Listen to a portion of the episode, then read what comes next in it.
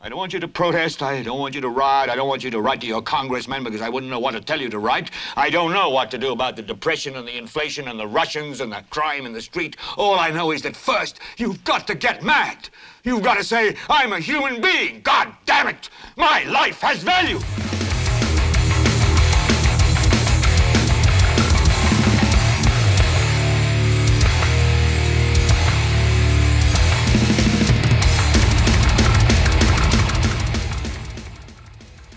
Esto es Gelbete, yo soy Carlos Rodríguez y como la semana pasada no hubo programa, el de esta semana viene, viene raro. Quería hablar de, varios temas, pero al final el águila acosadora pudo más, así que vamos a dedicarle este programa a Osquitar Arias. Bueno, una, una rápida explicación. La semana pasada no hubo Gelbete porque salió el primer Hangar 18. Les recomiendo que lo escuchen. No me voy a ver desvelado haciendo la investigación solo para que ustedes sigan pensando idioteces como que las mujeres ganan menos porque no les gusta bretear igual que los maes. Sí, es que el tema de ese primer hangar 18 es sobre la brecha salarial entre hombres y mujeres. Y ahora que al parecer que las ticas están alzando masivamente contra, contra los viejos verdes, sería bueno que también se acuerden de que no solo las acosan, sino que también les pagan menos, velas. Hay que meter carbón a ver si acaso. Eh, bueno, para recordarles, estamos. Eh, me pueden oír también en YouTube, en Spotify y en iTunes. Eh, por si quieren irse a otras plataformas y no escucharlo directamente desde la página. Em, bueno, sin más, sin más vueltas, ok. Así es como empieza la jugada. El martes 5 de febrero, semanario Universidad soltó la bomba. El título fue Activista antibélica denuncia a Oscar Arias por violación. Resumen. Una doctora y activista de 34 años e hija de una exdiputada del Partido Liberación Nacional denunció al expresidente Oscar Arias por una presunta violación, ataque que habría ocurrido el 1 de diciembre del 2014. No digo el nombre de ella, eh, estoy confundido porque, por ejemplo, em, en los medios gringos que están cubriendo este caso sí dan el nombre y apellido de la doctora, pero medios nacionales lo han, lo han retenido. Así que estoy ahí en el medio, no lo voy a mencionar mucho porque parece que como que ella en medio nacional no quiere que salga, entonces no hay problema. Pero si está por ahí, si ustedes investigan un poquito, lo van a encontrar. Bueno, sigamos. La doctora fue a la casa de Arias con la expectativa de que éste la iba a ayudar con la causa por abolir eh, las armas nucleares, causa que creo que todos estamos de acuerdo. Y que puede ser que el Roquillo también vea con buenos ojos. Eh, es que no querer bombas nucleares es algo como razonable, además que es uno de esos temas por los cuales a uno le dan un premio Nobel, ¿verdad? Y como esos quitar de ególatra y de narcisista, al parecer lagartazo también, no dejó, no dejó pasar la oportunidad para figurar, obviamente. vamos a ver qué fue lo que contó la doctora. Dice, abrí el folder y le expliqué. Y ya cuando terminábamos yo me levanté dándole la espalda entonces él me agarró por detrás y me tocó los senos. Yo le dije que no y que él estaba casado. Ese fue mi no. Fue lo único que se me ocurrió decirle. Yo había conocido a la esposa. Fue lo único que se me ocurrió porque soy un idiota. Pero no sabía qué hacer realmente y pensé que esta era la única línea de defensa que podía tener. Y cuando no reaccionó a eso, yo no sabía qué decirle. Porque yo tenía este miedo de que si lo rechazaba a él, yo no iba a colaborar, ya no iba él a colaborar con nosotros. No me acuerdo bien qué me respondió él, pero me siguió tocando. Me, eh, me metió dos dedos en la vagina y me tocó toda y me besó. Y después dijo que me esperara un toque y se salió de la oficina. Yo estaba como que no sabía qué hacer. Me sentía atrapada en ese momento. Bueno, esta fue una noticia que rompió una represa de denuncias, acusaciones y anécdotas sobre el comportamiento que ha tenido Arias con algunas mujeres con las que se ha relacionado. Normalmente ya con eso es más que suficiente para entrarle al análisis y comentario, pero no. Es que Oscar cuando hace las cosas las hace en grande. Entonces, ¿qué tal si, qué tal si repasamos un toque el resto de denuncias que salieron después del artículo de semanario? Ojo que para cuando escuchen esto a lo mejor ya han salido más, ¿verdad? Estas varas con, tipos en cargos de poder suelen siempre tener una, una cola larguísima. Solo vean lo que pasó con con Harvey Weinstein, con Bill O'Reilly, con Roger Ailes y con Bill Cosby, por nombrar algunos, digamos, los más famosos del movimiento Me Too. Bueno, repasemos, perdón, las acusaciones que hay hasta hoy, domingo 10 de febrero. Por cierto, iba a grabar el programa ayer, pero quise esperar hasta hoy precisamente por, por esto, por si, salían, por si salían más cosas y porque he tenido mucho que hacer. Así que me perdonan. Pero bueno, empecemos. La primera. La segunda, perdón. Ya la primera la, la detallamos. La segunda fue Ana Leonora Antillón, más conocida como Nono Antillón periodista en la precampaña electoral de Liberación Nacional de cara de las elecciones de 1986. Esto salió en La Nación. Dice no, no. Estaba sentada frente a su escritorio, se me acercó, me tomó la mano y me la puso en su pene que estaba erecto.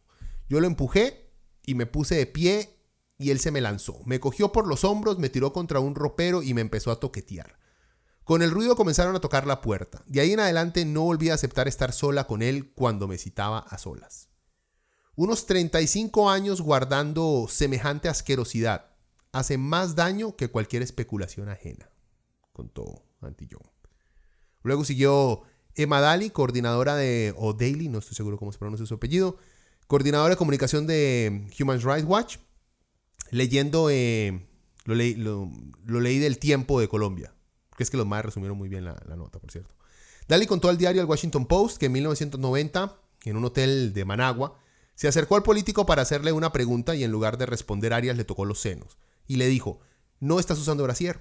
Confirmó en Twitter su caso y Dali, por cierto, en el reportaje que no presentó una denuncia formal contra Arias porque consideraba que para la época ese tipo de comportamientos eran comunes en Centroamérica.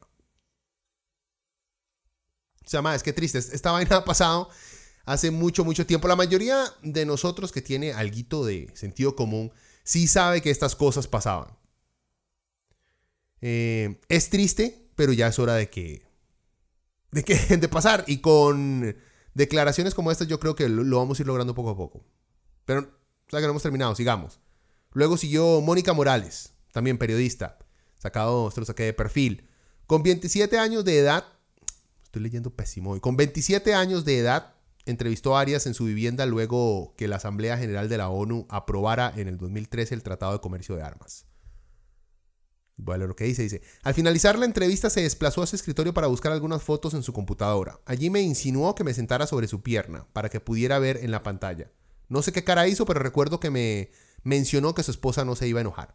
El hecho no pasó a más, no hubo una agresión sexual. Por suerte, salí asustada y abrumada, Relato Morales. Esta digamos que es como la más light de todas, pero demuestra perfectamente el comportamiento que ha tenido Arias.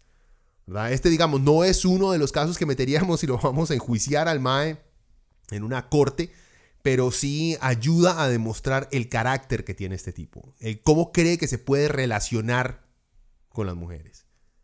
Vamos a otra. Marta Araya Marroni, editora de Datico Times, también sacaba La Nación. En el 2012 la editora declaró que durante varias semanas Arias hizo múltiples avances sexuales no deseados mientras insistía en que dichos comportamientos eran normales. Uno de esos avances, según ella, ocurrió durante una reunión en la oficina de la casa del exgobernante. La, la editora relató que Arias en dos ocasiones le tomó la pierna y le preguntó si necesitaba algo, por lo que ella tuvo que apartarle la mano y decirle que no quería nada. La editora afirmó que el exmandatario incluso ofreció darle una sobadita, a lo cual ella también se negó. Quiero chinearte, quiero darte un masaje en las piernas. Fueron las palabras que le habría dicho el expresidente. yo no sabía que una sobadita era, era algo que al parecer es una forma de acoso de los baby boomers, del cual yo estaba... Bueno, yo soy Mae también, estoy muy, estoy muy alejado de cuáles son los métodos de acosar a una mujer, por dicha. Eh, sigamos. Luego siguió Yasmín Morales. Sí, señores, esta vara sigue. Yasmín Morales, ex Miss Costa Rica. Esto fue sacado de ameliarueda.com. Ella sí puso una denuncia penal por abuso sexual, al igual que la primera muchacha que ya les mencioné. La modelo de 48 años indicó que los hechos ocurrieron en 2015 cuando Arias la invitó a su casa a través de un mensaje de Facebook con el argumento de regalarle un libro, pero la tomó por la fuerza y la tocó y la besó en contra de su voluntad.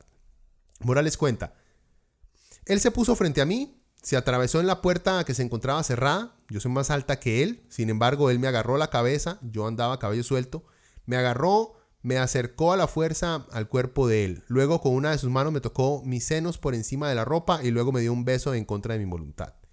Yo me quité, me quedé congelada, no sabía qué decirle. Lo único que se me ocurrió decirle fue, don Oscar, ya tengo que irme. Me acerqué a la puerta, él no me hizo ni me dijo nada más. Él lo que hizo fue apartarse. Yo me quedé en shock. No esperaba algo así de una persona tan reconocida y a quien yo admiraba muchísimo. Señaló en el momento en el que ocurrieron los hechos, conversó con tres abogados y los tres se negaron a ayudarla. O sea, más. Además, esta es la última.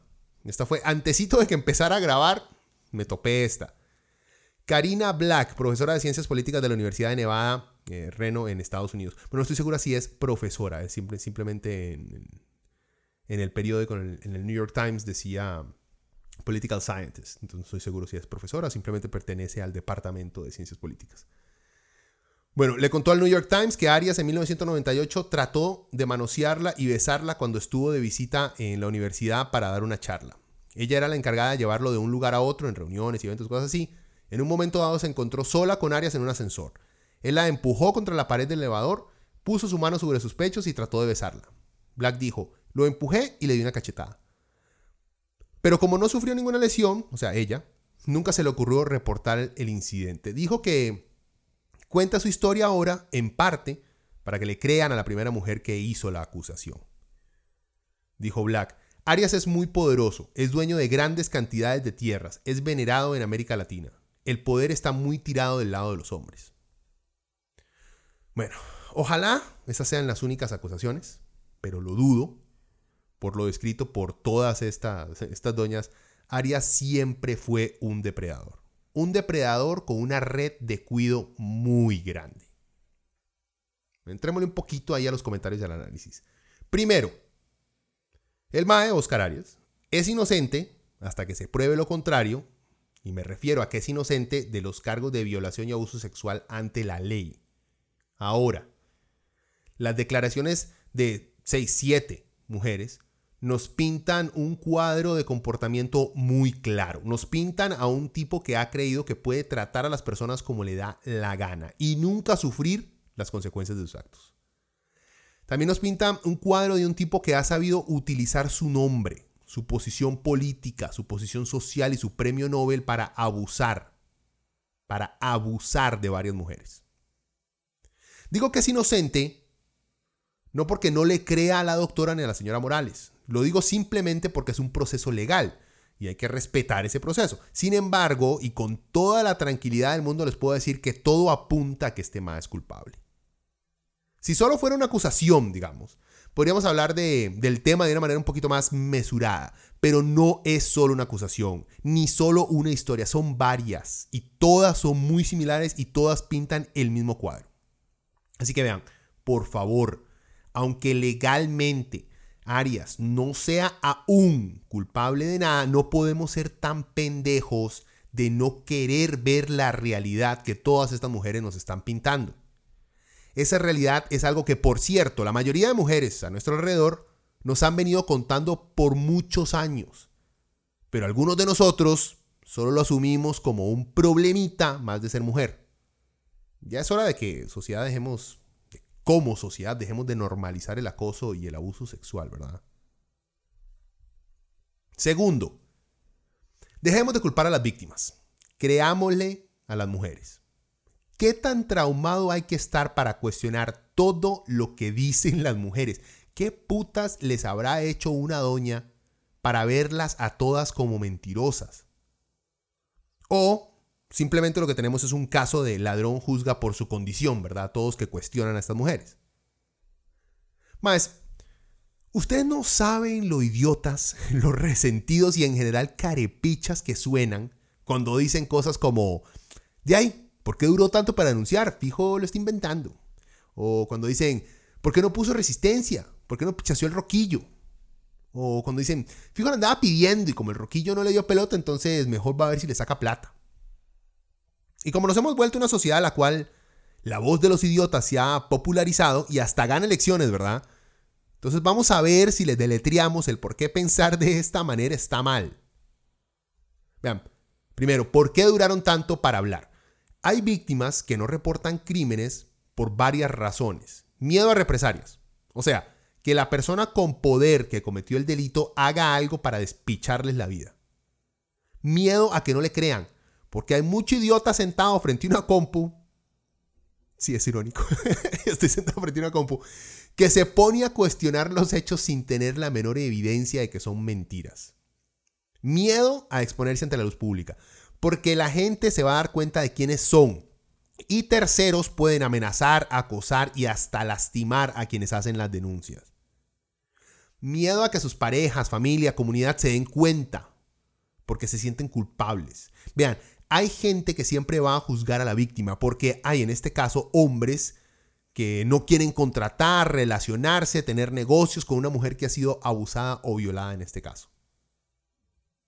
Porque denunciar es iniciar un proceso que las va a obligar a, revivir el evento mil veces. Ustedes saben lo que es que lo violen a uno y tener repasar minuto a minuto durante años hablando del tema constantemente. O sea, revivir todo lo que le pasó a uno. eso tiene que ser horrible. Y por último, porque una violación o acoso sexual es muy diferente a un asalto o a una estafa. Se procesan de manera diferente en nuestra conciencia cuando ocurren. Un asalto no trae consigo una carga de vergüenza tan grande como una, como una violación, perdón, por decir algo más que obvio. Cuando dicen lo de oponer resistencia, vea, mae, no todos somos tan rudos como usted, tan entrenados para reaccionar inmediatamente de manera violenta. Y le juro a usted que los que andan cuestionando el por qué no reaccionaron de manera más violenta estas doñas son unos grandes pendejos, que fijo se quedan fríos cuando su héroe de infancia les mete el dedito en el culo. La gente, vea, la gente es diferente y reacciona de manera diferente. La vida no es una película. Usted a veces no tiene tiempo de procesar una respuesta. Les voy a poner un ejemplo, vea. Es como si su novia le llegara y le dijera a usted, mi amor, de todos sus amigos, vos sos el que la tiene más grande. ¿Cómo puta se supone que responda uno algo así?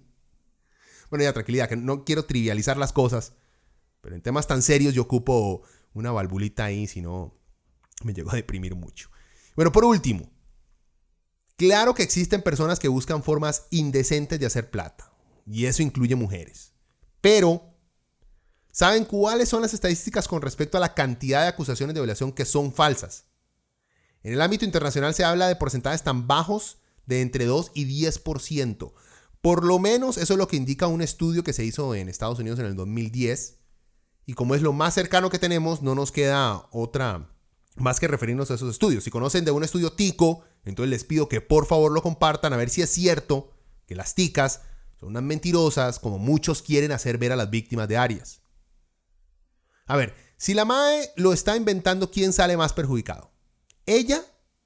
Si el país entero se da cuenta que la doña mintió, o él que tiene todos los abogados del mundo y que cuenta con un séquito de lamebotas que están dispuestos a inmolarse con tal de poder entrevistarlo. Tercero, hay que desmantelar esas redes de cuidado de protección de alcahuetería. Una cosa que me indignó, aparte obviamente del comportamiento de Arias, fue cómo las víctimas cuentan que cuando pidieron ayuda, cuando pidieron consejos, había gente que les aconsejaba no hablar, que habían periodistas, abogados, políticos, que las desmotivaron a buscar justicia.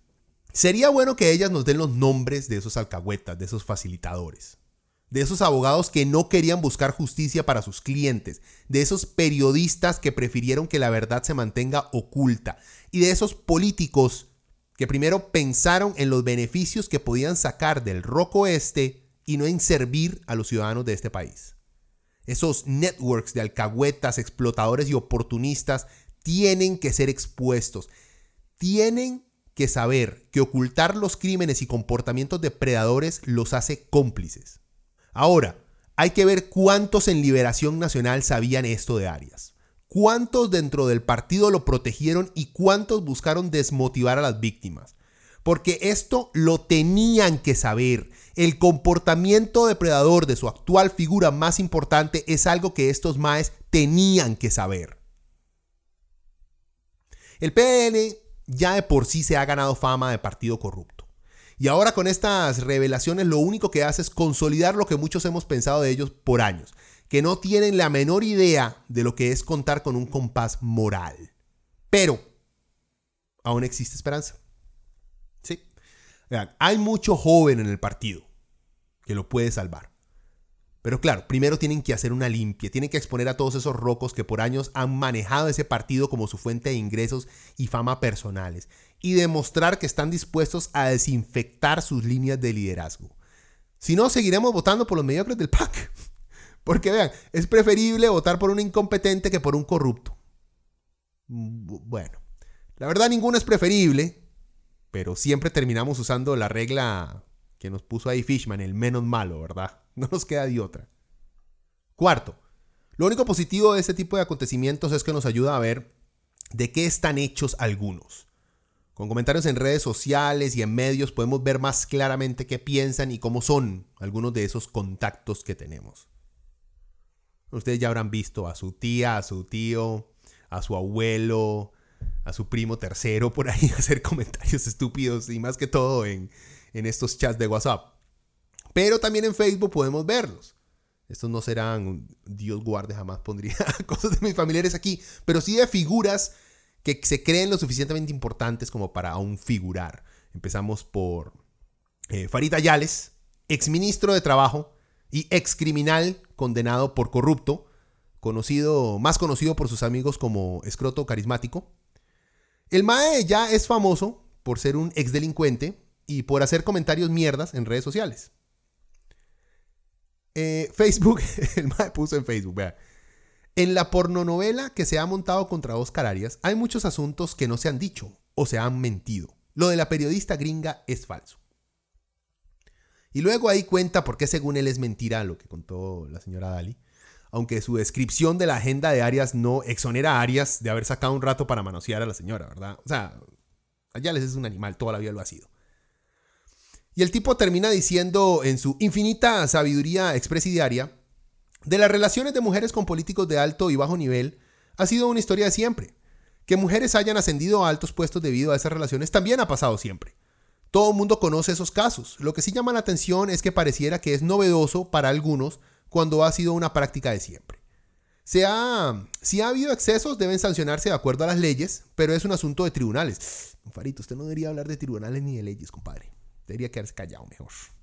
Lo otro es morbo, para desacreditar a alguna persona.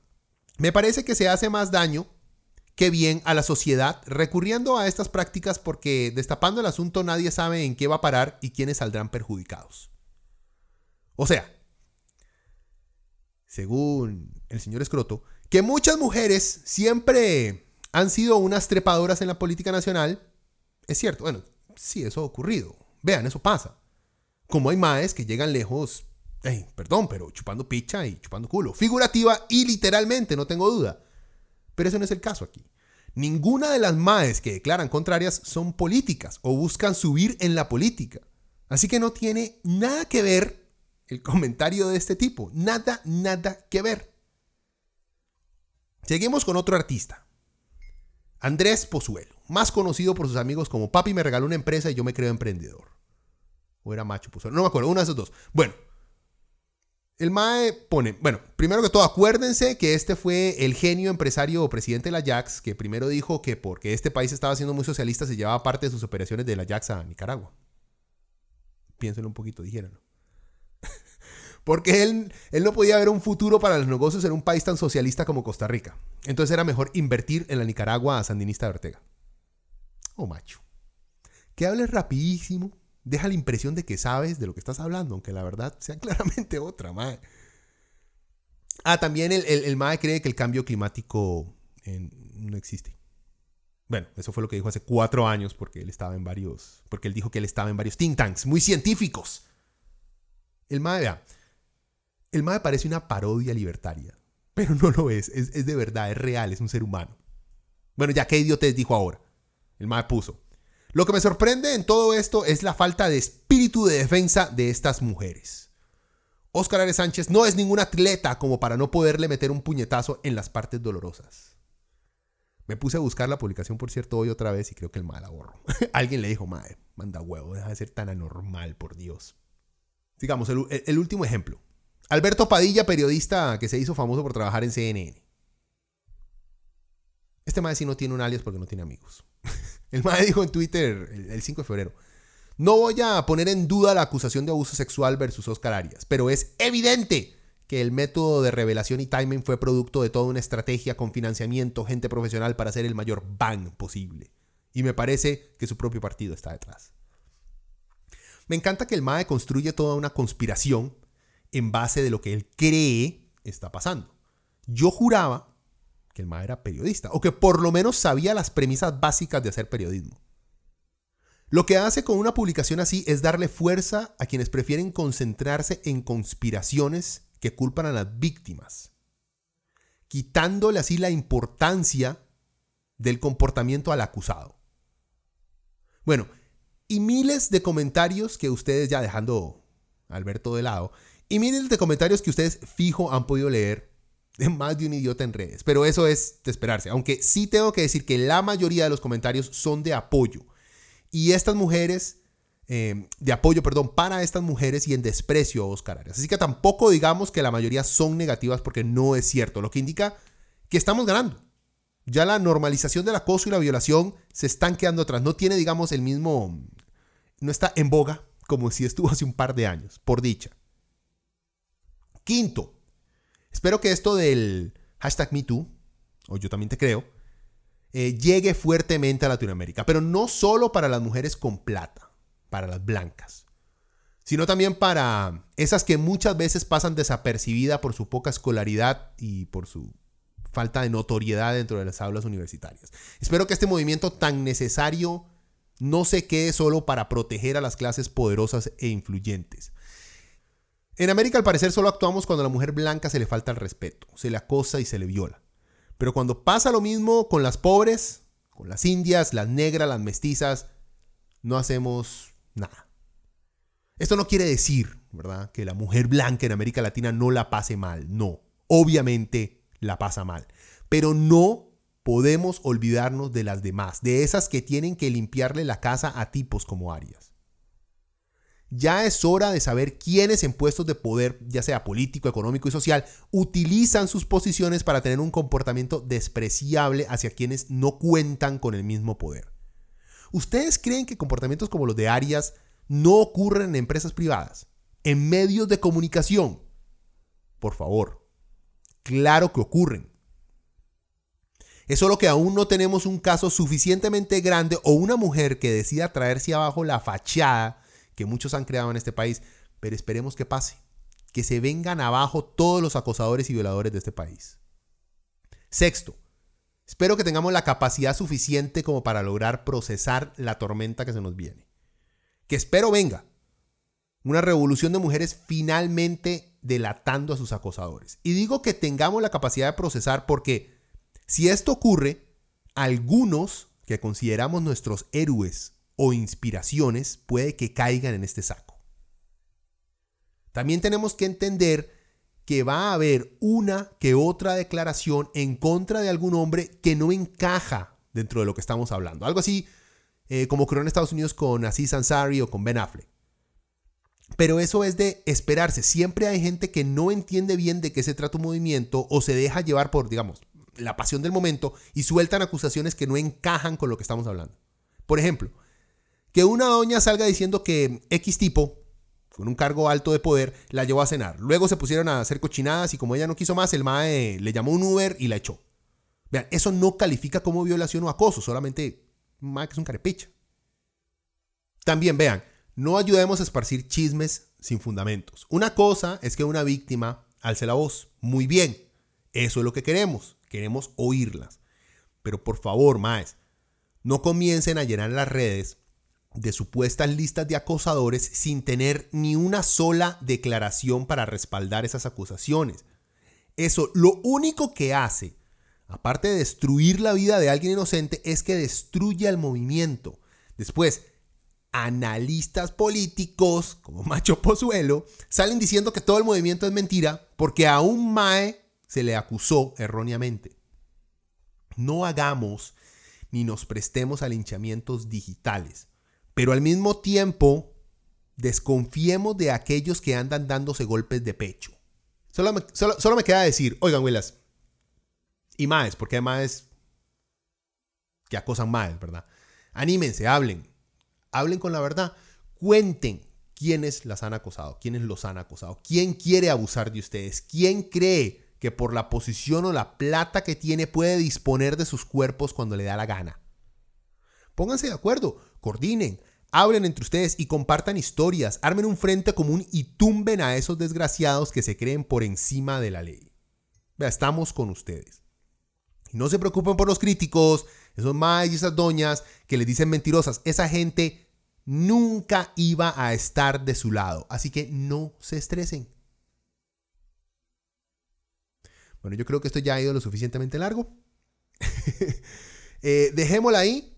Cualquier cosa, voy a tratar de ahora en adelante que todos los gelbetes salgan los domingos en la tarde-noche para que tengan algo que hacer a esa hora y no los lunes en la tarde. A ver si, hacemos, si cerramos más bonito la, semana los domingos por la tarde-noche que, que, un lunes. Está como medio raro.